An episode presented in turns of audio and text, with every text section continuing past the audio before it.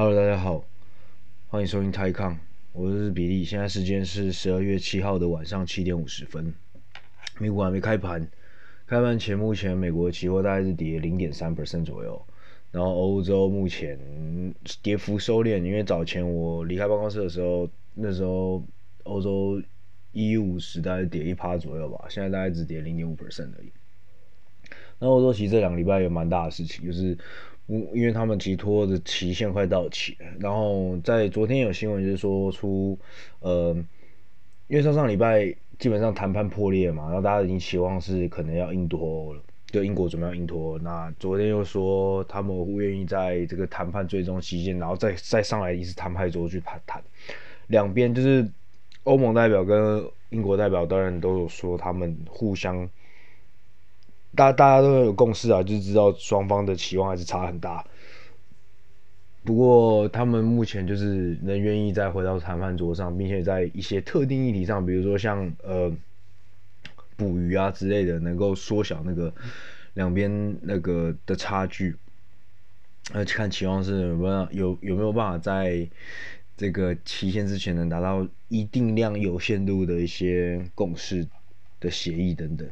我看来应该是没什么，不太有这个不太乐观呐、不过欧洲另外一个比较，那欧洲另外的比较悲观的问题就是现在他们的疫情还也是变得越来越严重。像德国，他们基本上所有国家现在疫情真的蛮严重，在欧洲跟美国的部分。然后唯一的好事呢，可能就是对于英国吧。他们明天那个辉瑞的疫苗就会抵达英国，第一批就会抵达英国，然后将会从明天开始就会先分发给第一批人员去做接种的动作。然后美国这边好像预计是礼拜五开始吧，所以确实疫苗已经开始要给人家打，就是开始打起来。所以呢，你说大那大致上就是这个更新一下疫苗的这个这个消息。然后呃，最近其实市场我也不知道有什么好讲啊。比较好讲就是这礼拜有三个比较有趣的 IPO 吧。第一个就是明天开始交易，就是京东 Health，呃呃，就京东健康，那是京东下面的一家他们的他们的线上健康公司啊。但目前主要是卖药的，就是一个线上卖药的品，你就把它当做是线上药局就好了。然后目前有一家上市公司是做类似的东西，那就是京东老对手阿里。阿里巴巴他们有一家上市公司叫阿里 Health，就是阿里健康，然后代号是二四一二四一 HK。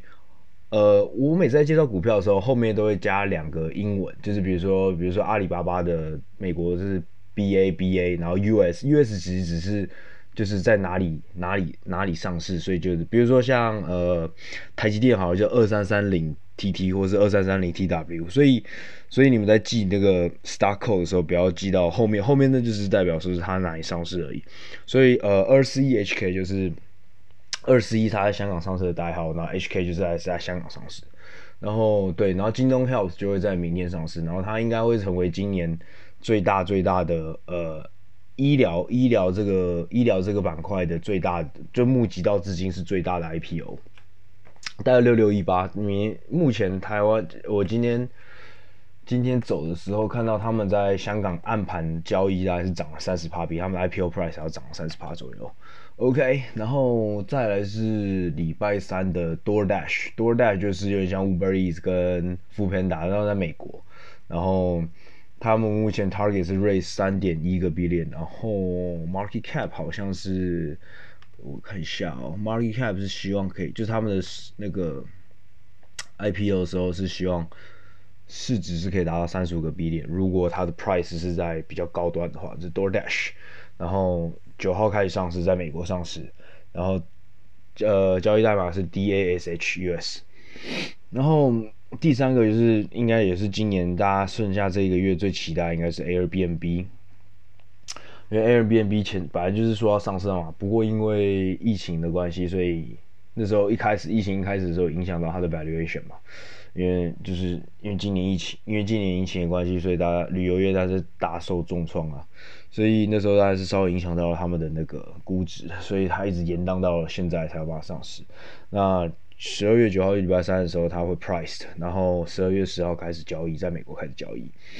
然后目前也是希望。最多能 raise 到三点，就是能募到三点一个 billion，然后 IPO 的估值是需要能到四十二个 billion，就四百二十亿美金。没错，我今年呢，呃，这礼拜就是比较大的新闻，大概就是有三个比较大的 IPO。那至于市场呢，呃，除了今天早上的时候，香港跟中国，今天早上。亚洲的部分只有韩国跟台湾是上涨的，其他地方基本上可以稍看到一些就是卖压。那至于为什么，然后最糟最今今天早上最糟最糟的一个市场应该是香港。那至于为什么是香港，等下会再解释。那那反正最近这个市场我觉得也没什么好讲的，反正就是一个狗屎都会喷到天上的，狗屎都会喷到天上的一个行情了。你就基本上。干 S&P 在十一月涨了十二趴还是十三趴，反正就是一个很狂的一个月。然后目前短期内来看，好像也看不到，也找不到什么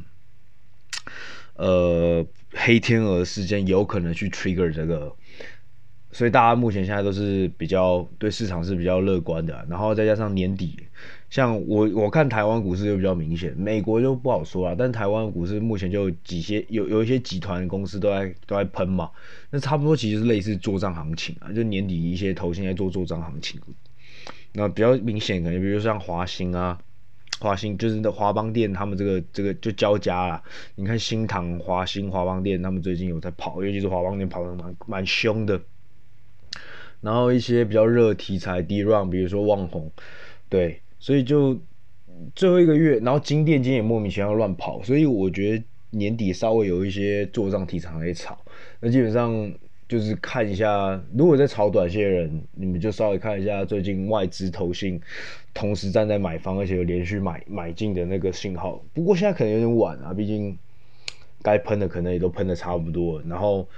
只是说接下来下半个月还有什么题材可以炒而已，然后。然后你不要成为，就记得不要成为最后一个，或者你可以成为，你可以成为最后一个，但你不要成为最后一个逃走的人。你可以成为最后一个上车的人，但你不要成为最后一个逃走的人，因为要不然这样的话，其实就是基本上就是个棒槌啊。呃，没错。好的，那今天大概就是讲两则新闻吧。第一则是那个，第一个是这个叫什么？新加坡呢？这个新闻可能在香港，呃，在台湾可能比较冷门一点。就是像今天有个新闻，就是新加坡发出了四张那个那个叫什么虚拟银行，也就是数位银行的执照。那其实台湾台湾在去年还是前年已经发了，然后目前有三家银行在做，呃，一家就是 Line Bank，大家应该比较知道。呃，然后第二家是乐天的乐天国际商银，因为第三家是这个将来银行，将来银行是蛮蛮有趣的，它是有很它是有中华电信跟一些银行出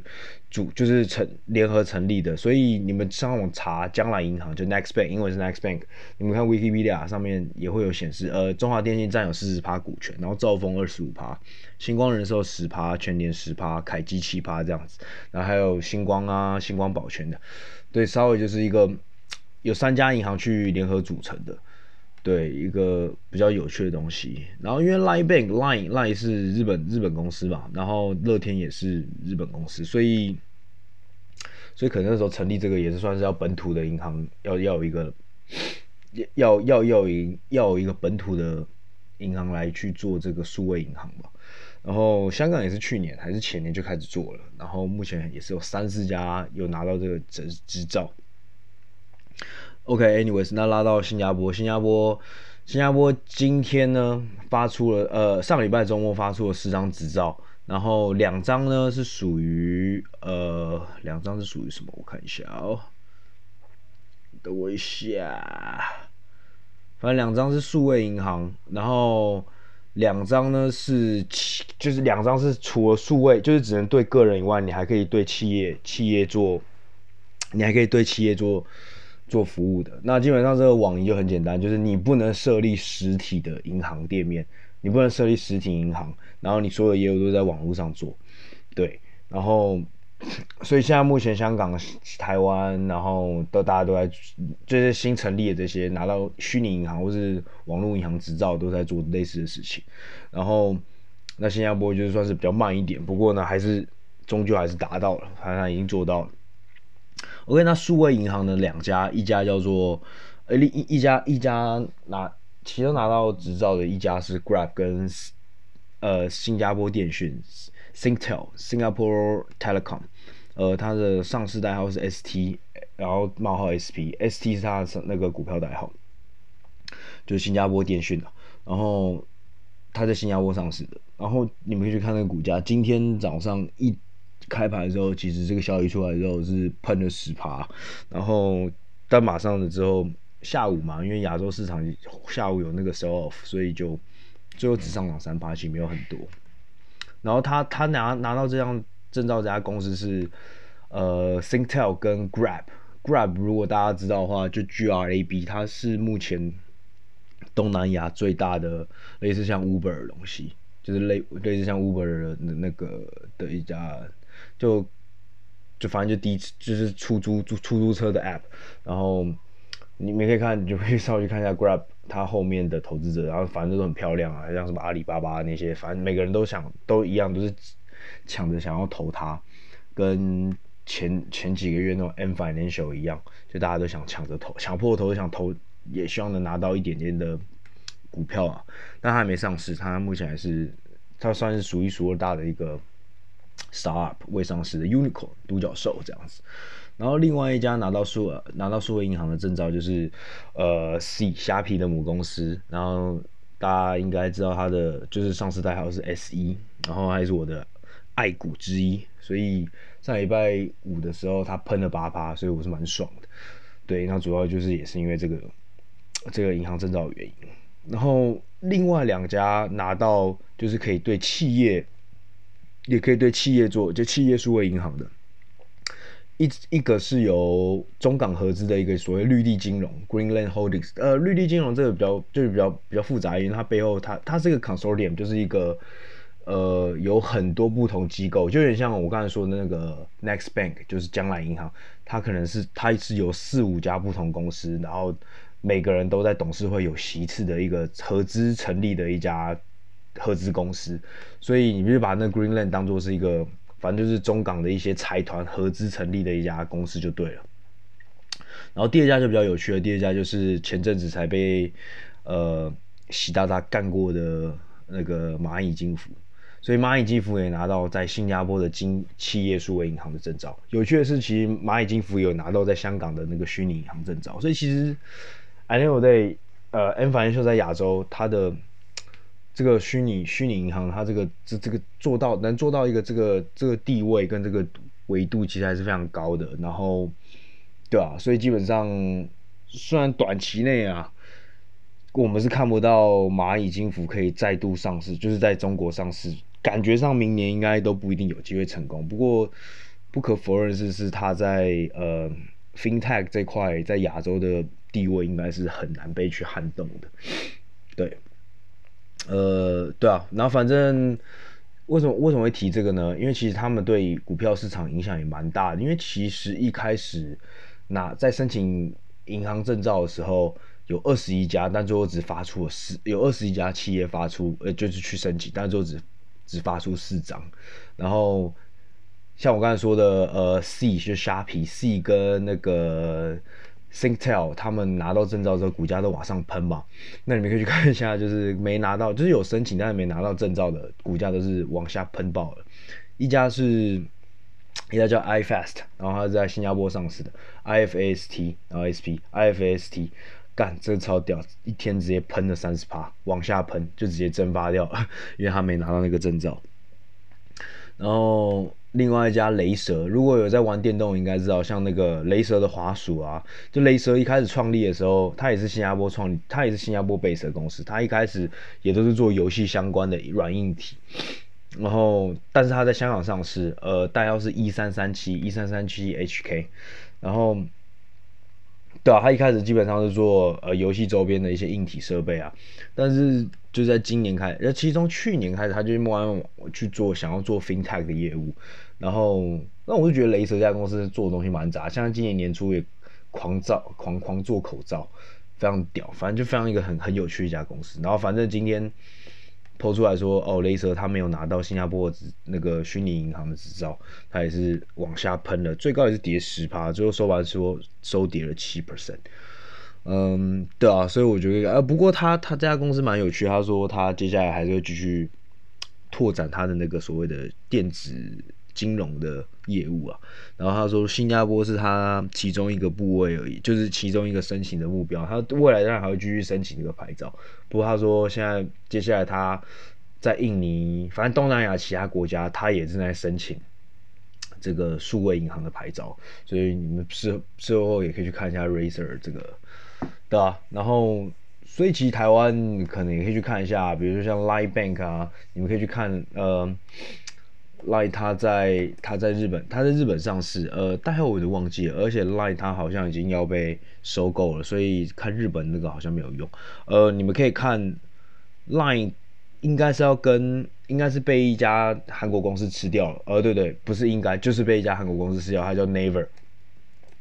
Naver 是一家我们也蛮喜欢，平常也蛮喜欢看的一家股票。那 Naver 基本上就是韩国的 Google，你就想你就想说韩国的 Google 就是 Naver，就是类似像中国的 Google 是百度的感觉一样。你在那你你在韩国的时候，你基本上使用，因为会去韩国玩的朋友应该都知道 Naver 跟另外一家公司叫 Kakao，Kakao 就是聊天的，那就有点像是日本的 Line，呃，韩国的 Line。那 Naver 就是比较像是韩国的呃的 Google。那当初。Naver 去把日本的 Line 买下来的时候，其实主要就是为了要拿回，因为他在韩国最大最大的劣势是他的竞争，另外一个竞争对手是 Kakao，他是靠那个聊天软体起家，然后 Never 一直就是他什么都有，他 Never Map，他什么其他软体程式都有，但就是他的聊天聊天 App 一直一直输给 Kakao，所以他那时候去买下 Line，就是希望是能透过 Line 的这个。这个就是聊天 App 去往回打，去去去补足它这个弱项。那所以其实去年还是前年的时候，Never 去 merge 去并购 Line 的时候，反正 Line Line Line 的股票那时候在在在日本狂涨一波就是了。但所以现在所以现在买买 Line 股票是没有用的，因为它再过不久应该就会下市。呃，Line 在在日本上市，那 Naver 是在韩国上市。Naver 的股票代号是零三五四二零零三五四二零零呃，因为韩国的交易代码是六个六位数，跟中国一样。对，你们可以去看一下 Naver 的股票。呃，其实前从三月一直暴涨到十月吧，但最近股价都稍微的在整理，所以我觉得可以稍微再看看。卡他的对手卡靠也是，这边可以顺便跟你们讲卡靠的股票代码零三五七二零零三五七二零，然后。KS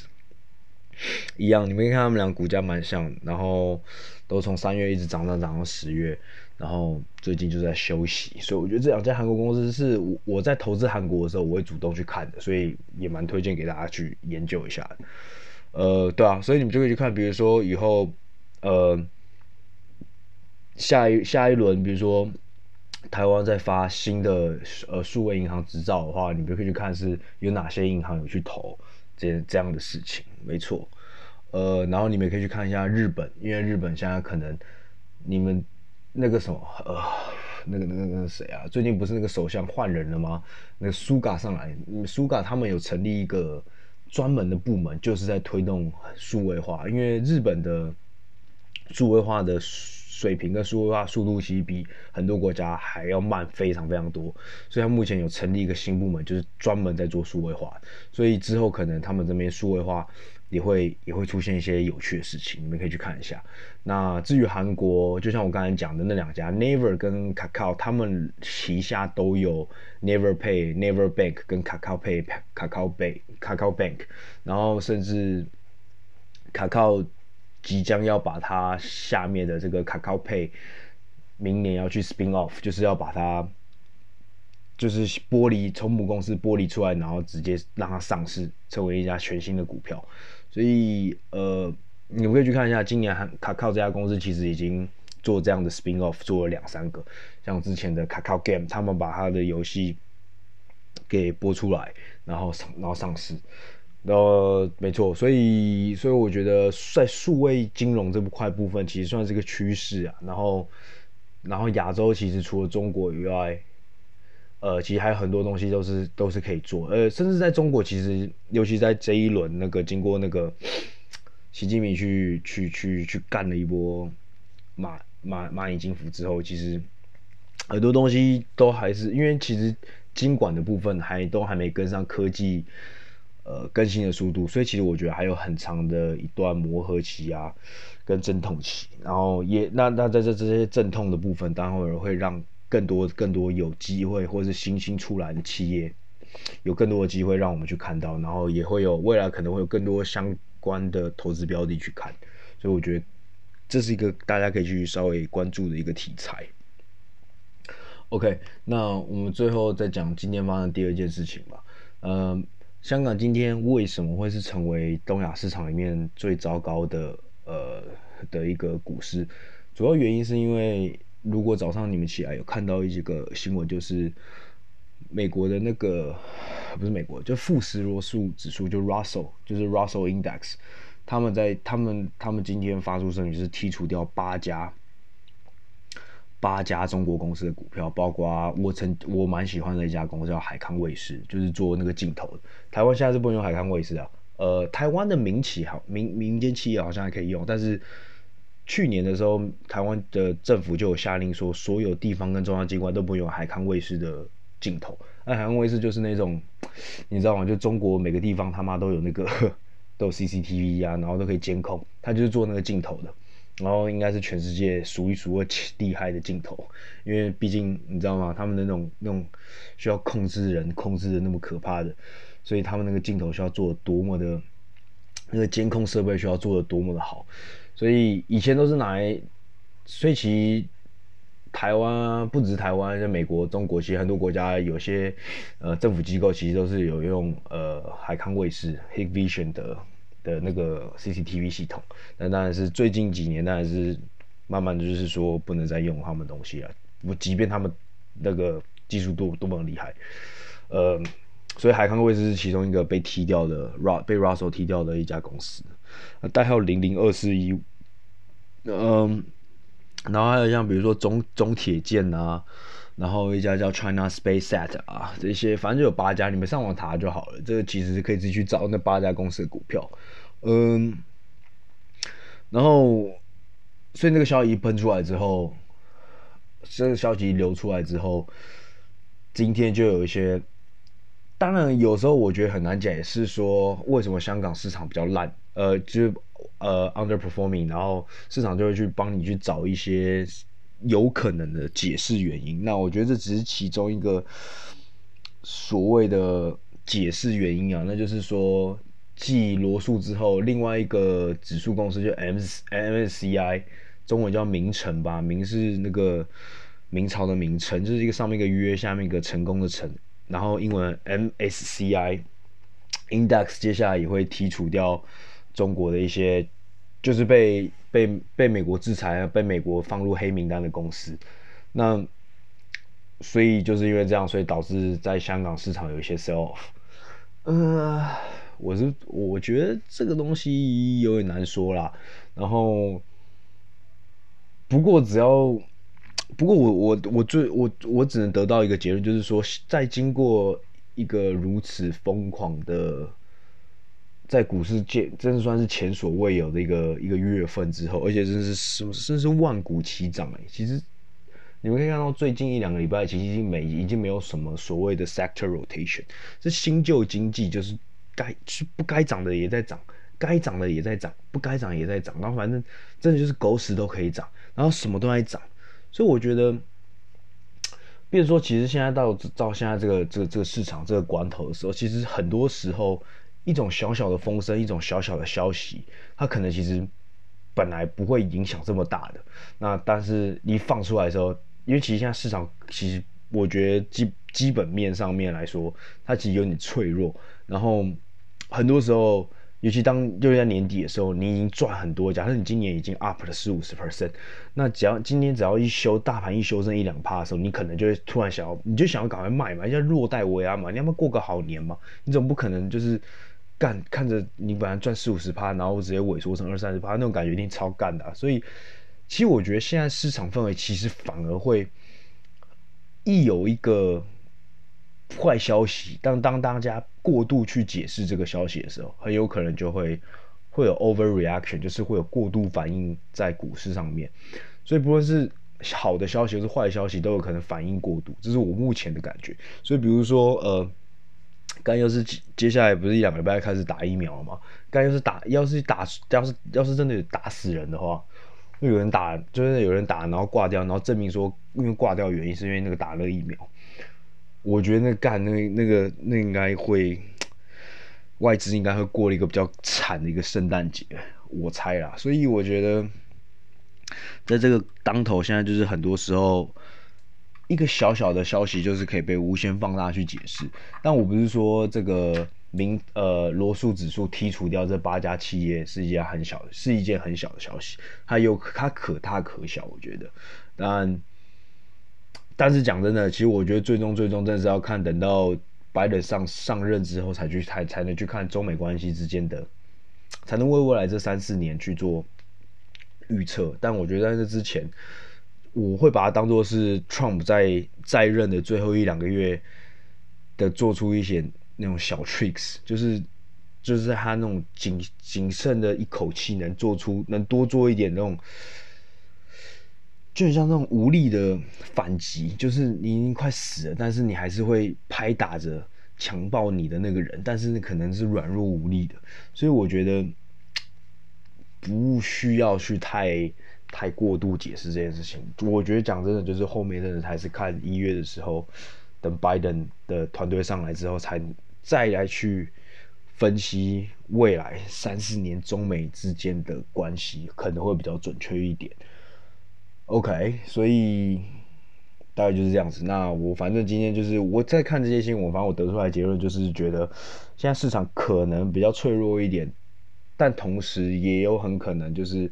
一天就是喷那个一两趴，每天就是喷一两趴，然后完全义无反顾往上涨。所以我觉得很多时候现在就比较难解释啊。然后，但中长期来看的话，我就是觉得可能我们就真的是看。第一个就是拜登他上他上他接他进入白宫之后，他会提出来的一些实质上的政策，比如说对外的外交政策跟对内的，比如说他的经济刺激啊、刺激法案这些东西，大概是，然后他真的他到底会不会征税，会不会加税这些事情。那第二件事情就是，第二件就是就是疫苗打疫苗的进度啦，就是。疫苗打下去之后，会不会真的 OK 了？是不是真的会减缓？就是每天新增人数是不是真的会减缓？然后会不会出事？这是第二个，我觉得接下来两三个月一定要去看的东西。那至于脱，脱我觉得很难说了，应该就是应该大几率很有可能要硬脱欧啦。只是大家好像也不是很在乎了，现在因为可能因为疫情又爆了吧，然后又有很多其他事情比硬脱还要让大家更值得关注，所以市场其实 don't really fucking care about。呃，硬脱这件事情，呃，不过现在讲也很难说。其实讲真的，可能一两个礼拜干，他们就商号就拿出一个，呃，硬就是软脱欧的第一版 draft 之类的，所以我觉得都很难说吧。然后我也就我觉得大家我们也就只能静观其变呐，在这个疯狂的一年当中，我觉得到越到年底，反正越多事情不敢乱下结论，然后越只能静观其变。不过反正我是觉得鼓励就是大家，反正在放假前就多阅读啊，然后你在多阅读的同时，可能都会看到一些很有趣的东西，然后很有趣的东西都可能可以给你一些呃灵感去做交易。OK，大致上就是这样，那今天就先讲到这里，然后我们下次见，拜拜。